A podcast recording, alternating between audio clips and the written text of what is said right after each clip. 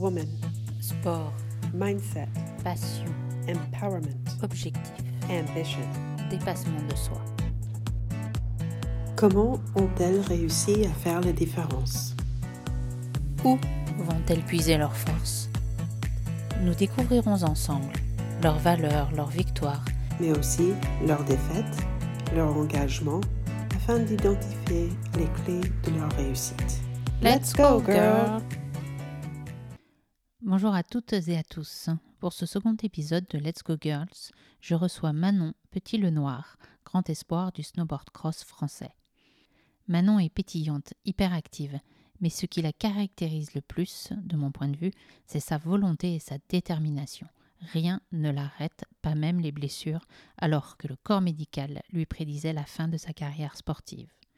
Elle nous raconte comment elle a surmonté cette épreuve et nous délivre ses petites astuces pour gérer ses peurs. Je vous souhaite une belle écoute. Eh ben, bonjour, je m'appelle Manon Petit-Noir, j'ai 22 ans, j'habite en Haute-Savoie, un petit village qui s'appelle Samoin. Et je fais du snowboard cross. Donc, euh, bah, c'est du snowboard, une planche euh, au pied. Et on s'élance à 4 ou à 6 dans le même parcours. Et c'est un parcours de rapidité où on retrouve euh, des grands virages, des bosses, euh, des sauts, des, des mouvements de terrain. Et voilà. Tu as commencé, tu avais quel âge? J'ai commencé à l'âge de 7-8 ans. J'ai commencé par le ski. Donc, euh, une fois que j'avais euh, un an et demi, deux ans, maman m'a mis déjà sur les skis. Et euh, donc, depuis toute petite, euh, déjà, j'adore la glisse. Et, euh, et puis, j'ai passé toutes mes flèches, tout ça, tout ça, mes étoiles. Et puis après, j'ai voulu faire du snowboard. Donc, je me suis lancée par la suite sur le snowboard. Mais en fait, qu'est-ce qui t'attirait dans le snowboard plus que dans le ski? Bah, le ski, moi, j'avais vraiment une vision où on faisait souvent la même chose. C'était des piquets, des piquets, on faisait des virages, des virages. Et puis, quand il y avait des super bonnes conditions, j'avais l'impression qu'on s'amusait moins que dans le snowboard. Je sais que ma maman et mon frère, ils faisaient du snowboard. Et moi, je les voyais tout le temps aller s'amuser, faire la poudreuse euh, et tout ça. Et du coup, bah, ça me donnait vraiment envie. Et je crois que j'aimais être confrontée aussi avec quelqu'un dans, dans le même parcours. Et, et ça, ça m'a vraiment euh, plu euh, tout de suite. Oui, parce qu'il y a plusieurs disciplines en snowboard. Il y a des disciplines un peu plus freeride, tu parlais de poudreuse, et puis il y a cette discipline qui est, euh, qui est plus, j'allais dire, compétitive dans le sens où tu cours en même temps que quelqu'un. Et toi, finalement, c'était ça qui t'attirait? Bah, c'est ça, j'ai fait euh, plusieurs disciplines où je faisais du géant aussi, donc on était tout seul. Mais même dans le géant, j'aimais bien le géant parallèle, c'est quand on se retrouvait confronté en fait au final avec quelqu'un. Et du coup, bah en fait, euh, vraiment ce que je préférais, c'était le snowboard cross. Donc je suis partie vraiment là-dessus euh, rapidement. Et alors, tu fais de la compétition depuis combien d'années maintenant? Même au ski, je faisais de la compétition jusqu'à mes 7 ans, donc j'ai dû commencer la compétition vers 5 ans au ski jusqu'à 7-8 ans et après de 7-8 ans jusqu'à bah, aujourd'hui, euh, 22 ans, je fais de la compétition. Ça fait euh, 4 ans que je pense que je suis en Coupe du Monde, 4-5 ans.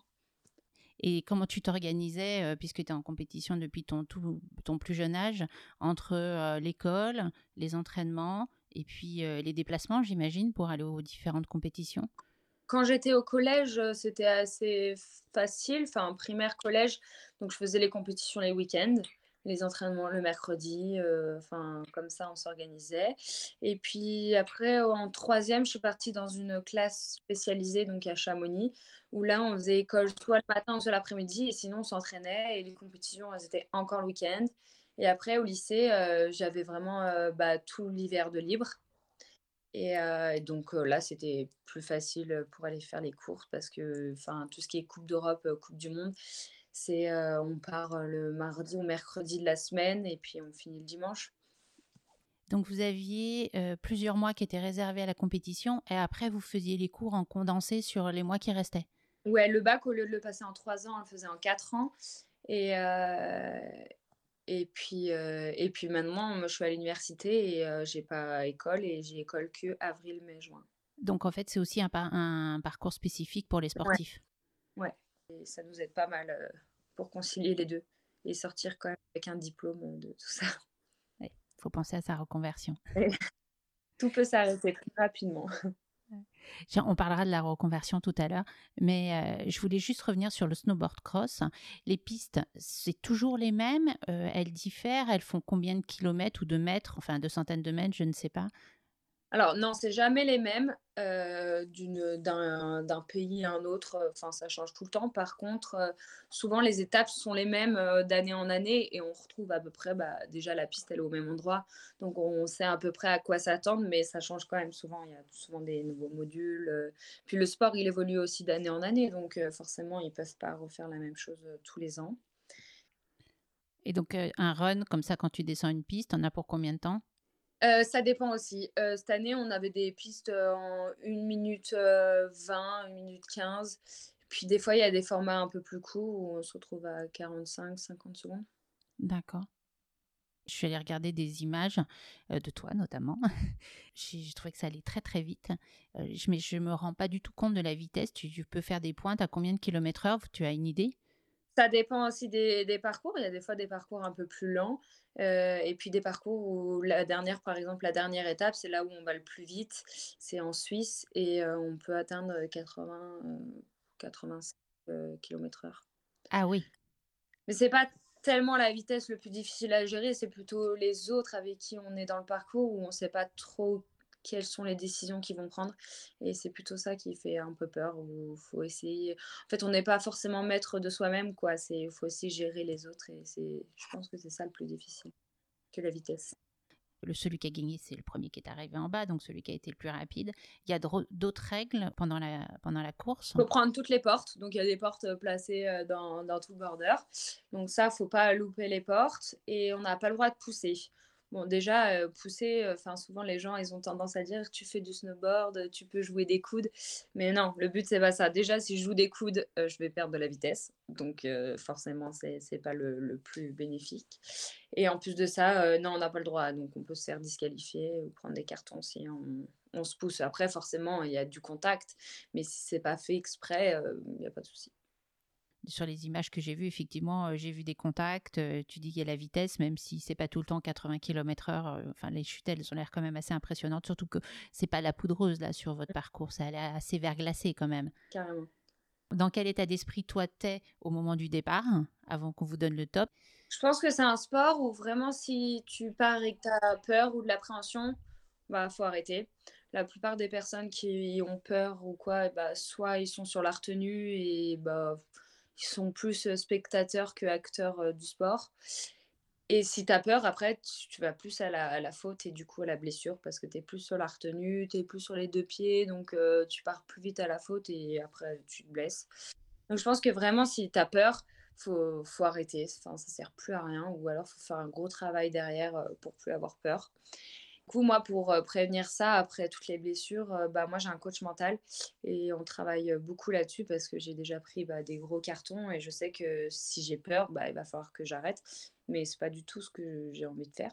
Donc, on travaille en amont là-dessus et, et, quand je suis dans les starts, vraiment, je j'ai qu'une envie, c'est de faire au mieux. Euh, je suis pas là pour écraser les autres, mais je suis là pour donner le meilleur de moi-même et je suis à 100% et je suis ultra déterminée quand je suis dans les starts.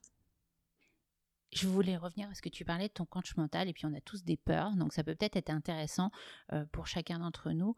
Comment est-ce que justement tu travailles sur tes peurs, sur euh, l'appréhension? Il y a pas mal de techniques, il y a de la visualisation, donc vraiment on se met dans un schéma type course, euh, on réfléchit, on pense, on ferme les yeux, on se remet à une course par exemple qui nous a où on a fait une grosse performance et on visualise ça, on visualise les émotions, ce qu'on ressentait. Donc ça, on se met en situation, c'est vraiment cool. Sinon, ce que je fais, c'est euh, vraiment quand j'ai des doutes ou des peurs, je les écris. Et, euh, c'est vrai que des fois, dans ma tête, juste, j'en fais des montagnes, alors que c'est pas, pas grand-chose. Et en fait, à force de les lire, de, de les voir euh, posées, écrites, je me dis, mais en fait, c'est nul, quoi. Enfin, pourquoi pourquoi tu as peur de ça. Et, et du coup, ça m'aide beaucoup à relativiser et à passer au-dessus. Alors, la visualisation, on en parlait pour gérer ses peurs, mais est-ce que c'est aussi une forme d'entraînement? Bah, c'est ça, donc on arrive plutôt sur les lieux de compétition, on voit le parcours, donc forcément le soir on va faire de la visualisation, on aura pris des vidéos, donc on va, on va réfléchir. Et en fait j'ai l'impression que, enfin moi par exemple, plus je le visualise dans ma tête et plus au moment venu où je vais devoir me lancer, plus ça sera une évidence. Oui, donc tu travailles à partir de vidéos, tu travailles tes trajectoires aussi? Ouais, aussi. Ces moments de visualisation, c'est quoi? C'est des entraînements, tu le fais pendant 10-15 minutes ou au contraire tu passes des heures à faire non, ça? je, je passe pas des heures parce que déjà je ne sais pas me concentrer pendant des heures. Et surtout parce que je sais pas, je sais pas si forcément s'il me correspond. Donc je le fais, euh, je le fais euh, pendant, euh, je le fais au moment avant de m'endormir surtout. Euh, pendant les vidéos et puis plusieurs fois dans la journée, mais euh, j'insiste pas non plus euh, trop dessus parce que j'en vois, enfin pour moi c'est pas nécessaire quoi. D'accord. Ce qui fait qu'après, quand tu te retrouves au moment du départ, en fait, ta piste, tu la connais. Toi, tu sais quel parcours tu vas faire. Ouais. Après, il faudra gérer les, concurrents, les Ouais, autres concurrentes. Après, on sait, euh, il y a une, donc on arrive sur la course, on a une journée de test. Donc euh, il y a deux personnes qui sont tirées au sort, deux filles, deux garçons, pour tester la piste. Donc pas tout le monde teste. Le lendemain, on a les entraînements. Et le surlendemain, on a les, hum, les qualifications. Donc on part tout seul dans le parcours. Et là, c'est au temps. Et par rapport aux qualifications, ils nous font euh, les, hits, ils s'appellent. Donc c'est les poules euh, où il y a quatre ou six personnes dedans. Et du coup, la veille, on sait déjà avec qui on va tomber et on se connaît tous entre nous, donc on sait très bien euh, comment on peut réagir. euh, et du coup, on essaye euh, entre guillemets de faire une stratégie parce que tout peut se passer. y on peut pas tomber sur le scénario qu'on avait imaginé, mais on, sait avec qui on tombe, on sait comment elles font du snowboard et du coup, on peut aussi trouver des petites stratégies à mettre en place, quoi. D'accord. Tu disais, vous n'êtes pas très nombreuses. Vous êtes, il y a combien de filles comme ça sur le parcours championnat du monde? Ça dépend. Vraiment, ça dépend des parcours. Ça dépend si c'est vraiment loin ou si c'est plutôt en Europe. Si c'est plutôt en Europe, on est pas mal. Après, euh, il faut avoir sa place pour euh, faire les Coupes du Monde. Donc, euh, pas tout le monde peut y aller. Et puis, comme ça, ils limitent les blessures. Donc, forcément, ils vont emmener les meilleurs sur les Coupes du Monde. Donc, je sais pas, on peut être euh, 50 filles, comme à des endroits, on peut être 30 filles. Quoi. Après, les qualifications, ils prennent 16 les 16 meilleures filles. Je voulais juste revenir là, parce qu'à chaque fois on parle de blessures, parce qu'effectivement c'est un sport à risque. Est-ce que tu peux nous raconter Bah oui, j'ai mis euh, beaucoup de temps avant de me blesser. Enfin, je suis arrivée euh, jusqu'à trois ans en arrière, j'avais jamais eu vraiment de blessure. Et, euh, et puis après, ça m'est tombé dessus. Pas trop compris ce qui se passait. Donc j'ai commencé juste avant les JO de 2018 où je me suis blessée au genou. C'était une blessure, c'était pas des croisés, c'était pas quelque chose de ultra grave. Mais on a mis tellement de temps à diagnostiquer ce que ça pouvait être, que ça a mis du temps à soigner. Enfin, c'était, long. Et je suis revenue de ça. Et c'est là où j'ai fait mon premier euh, podium en Coupe du Monde. Donc c'était vraiment un ascenseur émotionnel. Et euh, juste après, je suis partie au championnat de France et je me suis, je suis tombée. Euh, on était à plusieurs dans un virage. euh, Enfin, mauvais choix de stratégie, enfin de, de ligne. Je sais pas trop comment ça s'est passé. Mais en gros, je me suis retrouvée entre une fille et le filet. et Je me suis, j'ai impacté. Et là, je me suis blessée gravement. Je me suis brisé euh, deux cervicales et deux vertèbres plus trauma crânien, plus l'épaule, enfin, j'ai fait grosse blessure.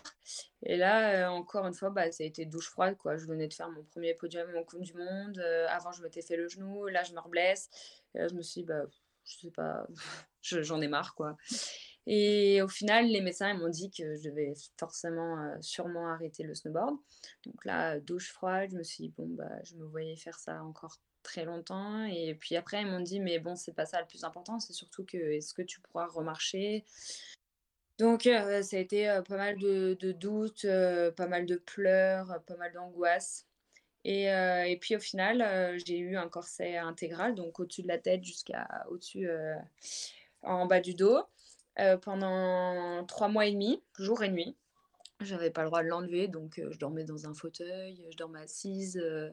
Enfin, franchement, ça a été trois longs mois, mais vraiment très longs, où je savais que j'avais une fracture au niveau des cervicales qui pouvait glisser à tout moment et puis me couper les artères du cerveau. Donc, C'était même pas finir tétraplégique, c'était carrément bah, fin de vie, quoi. Donc, c'était euh, ultra stressant. Mais ce qui est marrant, c'est que je me suis jamais dit que j'allais arrêter le snowboard. Je me suis juste dit vivement que je sois soignée. Et puis, euh, et puis après, bah, euh, je reprendrai le snowboard. Et au final, j'ai fait trois mois et demi de corset. Après, je suis partie un mois en centre de réduc. Et après, je suis partie euh, faire euh, 12-13 semaines de, réédu- euh. Donc, c'est au-dessus de la réduc. C'est vraiment du sport approfondi, quoi. Du, sport tous les jours, ultra physique. Et au mois de octobre ou novembre, j'étais déjà sur, sur la neige alors que je me suis blessée le 1er avril. Et t'as jamais douté, tu as toujours pensé, c'est ça peut-être qui t'a aidé à t'en sortir, que tu allais retourner sur le snowboard alors que les médecins n'étaient pas chauds au début? Ouais, c'est ça. Jamais je me suis dit, bon, bah voilà, faut que je trouve autre chose à faire. Jamais pendant toute ma blessure. Après, j'avais un entourage très proche de moi et ils m'ont pas laissé douter non plus. Ils ont été proches de moi, on se projetait sur l'avenir, on parlait du snowboard, on parlait des jeux tous les jours et puis il n'y avait pas il n'y avait pas question de se dire je vais faire autre chose. Puis je travaillais aussi en amont avec mon préparateur mental. Et, et du coup, bah, ça s'est fait ultra rapidement. Je suis remontée sur la neige, j'ai même pas eu peur, rien du tout. J'étais excitée et puis c'est super bien passé. Quoi. Franchement, c'est impressionnant ce que tu racontes et la façon dont tu as géré ça.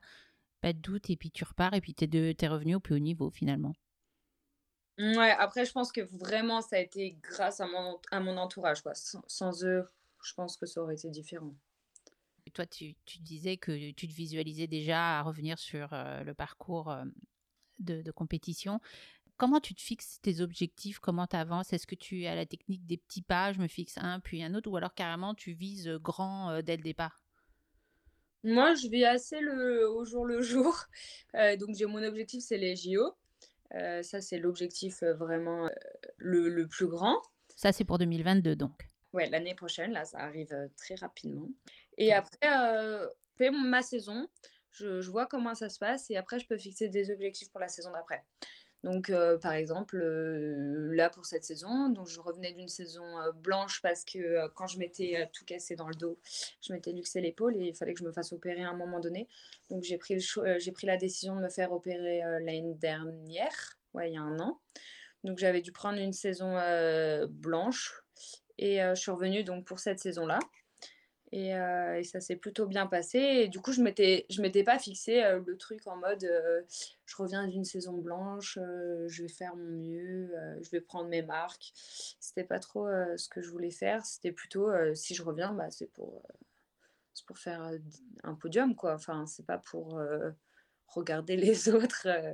C'était pas trop mon objectif. Donc, je fixe plutôt mes objectifs comme ça. Après, si, si je les atteins pas, n'y a pas non plus mort d'homme. Enfin, tout se, passe quand même correctement. Mais, mais souvent, là, mes objectifs, c'est quand même les mêmes tous les ans. C'est faire des podiums en Coupe du Monde, être le meilleur classé au classement mondial. Et là, par exemple, cette année, j'ai, fait ma saison la plus régulière. Donc, j'ai pas fait mon meilleur résultat. Mais par contre, j'ai été régulière où j'ai fait des petites finales toute la saison. Et, et, du coup, je finis dans le top 8 du classement mondial. Et franchement, c'est quand même assez cool après un retour de, de blessure. Et je crois que tu avais été aussi euh, championne olympique euh, enfin, des Jeux de la jeunesse, c'est ça? Ouais, j'ai gagné les JO jeunes euh, en 2016.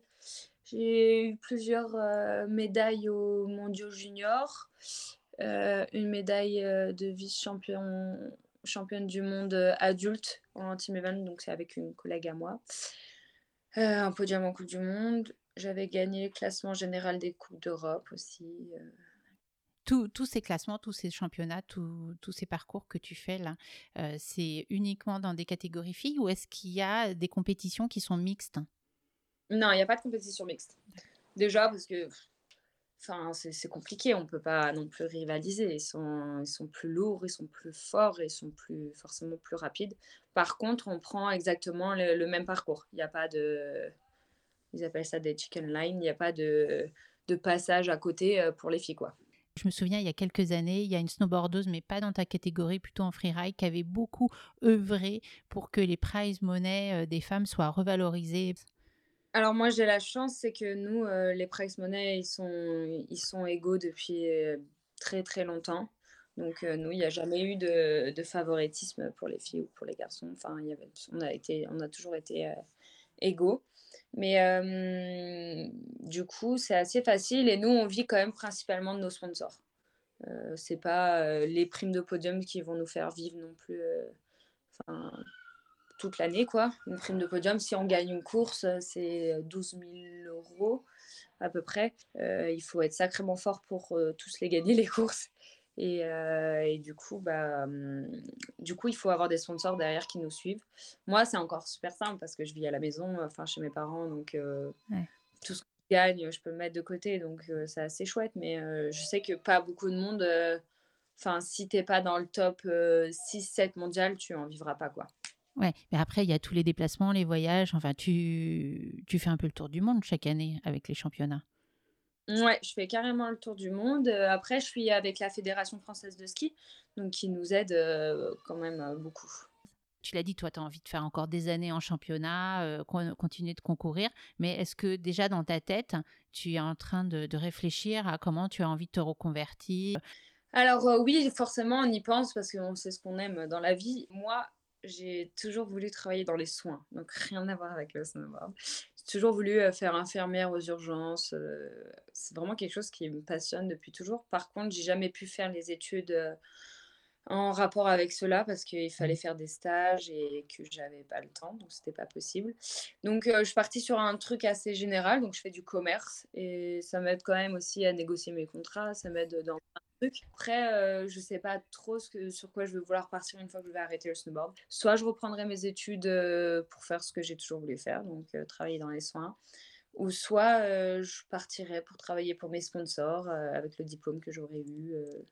donc c'est encore assez vague, mais en même temps, j'ai quand même des pistes si je devais arrêter demain. Est-ce que tu pourrais nous raconter la victoire dont tu es la plus fière?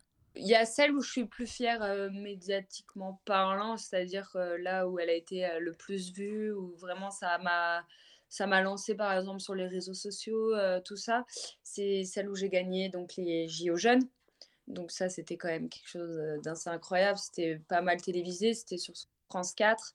Euh, et, du coup, bah, beaucoup de gens euh, qui connaissaient pas non plus le sport ont pu découvrir ça et c'était incroyable. C'était en, Norvège où il y avait 15-20 euh, personnes de chez moi qui étaient venues me voir. Donc ça, c'était vraiment incroyable.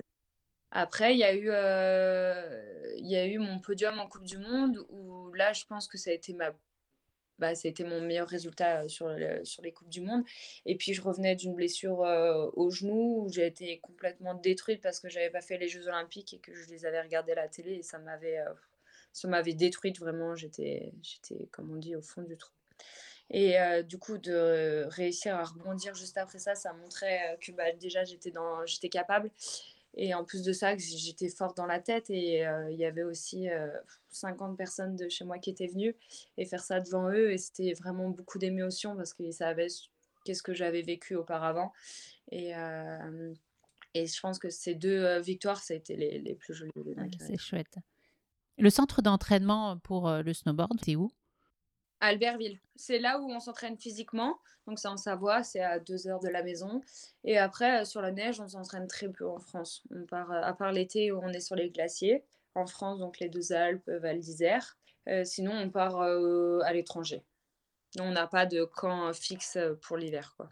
Donc, vous circulez tout le temps, tout le temps, même quand il n'y a pas compétition? Ouais, tout le temps. Quand tu fais pas du snowboard, qu'est-ce que tu fais? Alors, quand je fais pas du snowboard, je fais quoi? Je, je m'entraîne. ouais. Donc, quand je suis pas au snowboard, euh, je fais du sport euh, au moins tous les jours. Donc, quand je suis à la maison, j'ai la chance d'avoir une salle de muscu à la maison, euh, d'un grand terrain de jeu, je peux aller courir. Donc, déjà, si je fais pas du sport une journée, je suis pas bien. Je, suis hyper active, je fais que de bouger, je suis insupportable. Donc, vaut mieux que je fasse du sport. je fasse du sport. Sinon, je fais quoi? Bah, Je profite beaucoup de la famille. Donc, j'ai un tout petit frère de deux ans euh, et demi presque. Euh, du coup, je m'occupe euh, beaucoup de lui. je suis souvent avec bah, ma famille et je vois mes amis que je vois très peu aussi pendant l'hiver. Mille merci Manon.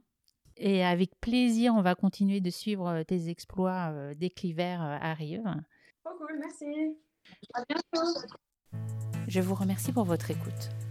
Si vous avez aimé cet épisode, laissez-nous des étoiles sur votre plateforme de podcast préférée. Et c'est important pour nous. Partagez-le, car c'est un podcast solidaire.